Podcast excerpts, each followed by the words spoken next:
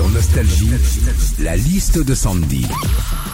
Ce week-end pour moi, c'est week-end entre potes, je suis bien content. Justement, apprends-moi Sandy, qu'est-ce qui se passe quand on part en week-end avec des amis? Eh ben déjà, je voulais te dire bravo Philippe parce que organiser un week-end entre potes, c'est pas toujours facile. Hein.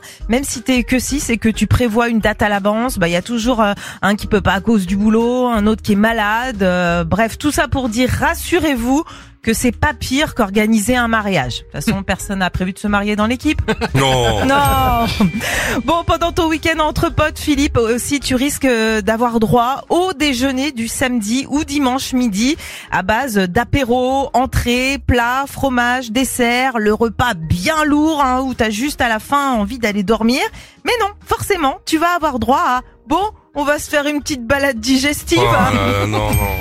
Et puis pour un week-end entre potes, hein, comme t'es jamais sûr du temps, bah faut toujours prévoir des jeux de société. Amène des jeux de société, Philippe. Et puis euh, de toute façon, t'auras toujours un pote qui va ramener un jeu de tarot. Alors moi, le tarot, j'ai jamais rien compris. Hein. Non, moi non plus. Euh, quand on te dit que le but c'est de partir à la chasse aux petits, euh, mettre le roi dans le chien, euh, couper le bout en deux, euh, tu te dis quand même que c'est un petit peu un jeu de psychopathe. Hein.